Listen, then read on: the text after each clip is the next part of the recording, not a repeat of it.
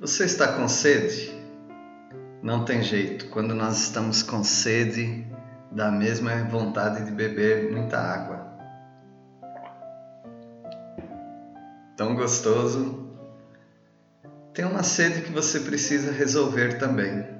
O salmista, no Salmo 42, ele tinha uma sede, a sede de Deus. Quando nós estamos com sede de Deus, nós temos vontade de estar com Ele. O salmista fala de um bichinho, um corso, uma corça, um servo ou uma serva.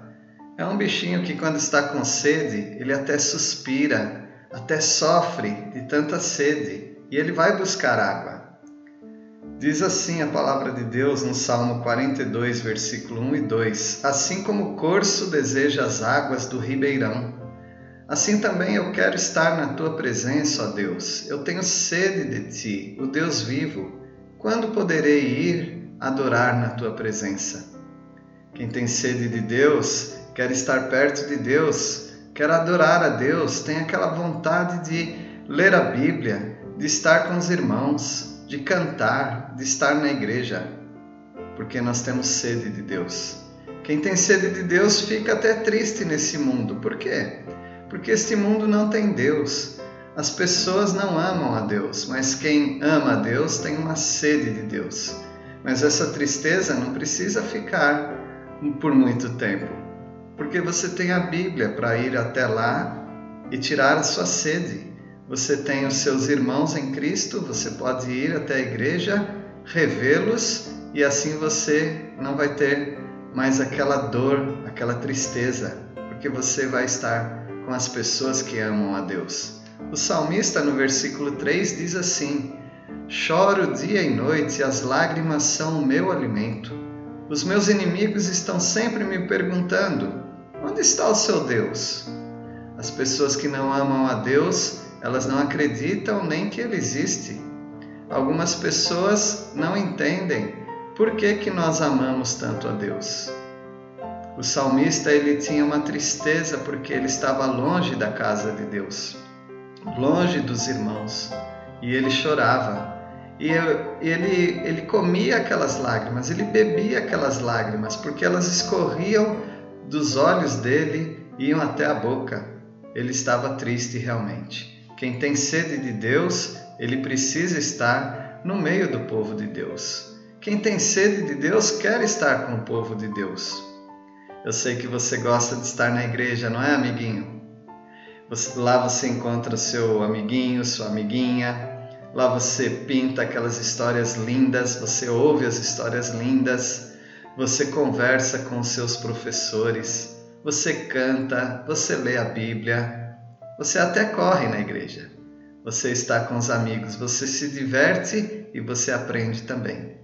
Nesses dias, por causa de tudo que está acontecendo no mundo e no nosso país, o coronavírus, o Covid-19, nós não estamos podendo nos reunir, mas logo nós vamos nos reunir. Logo você pode ler a Bíblia, cantar, aprender com seus professores, brincar com seus amiguinhos, desenhar aquelas histórias. Eu sei que você está com saudade. E logo estaremos juntos, porque quem tem sede de Deus quer estar com o povo de Deus. O salmista disse: Quando penso no passado, sinto dor no coração.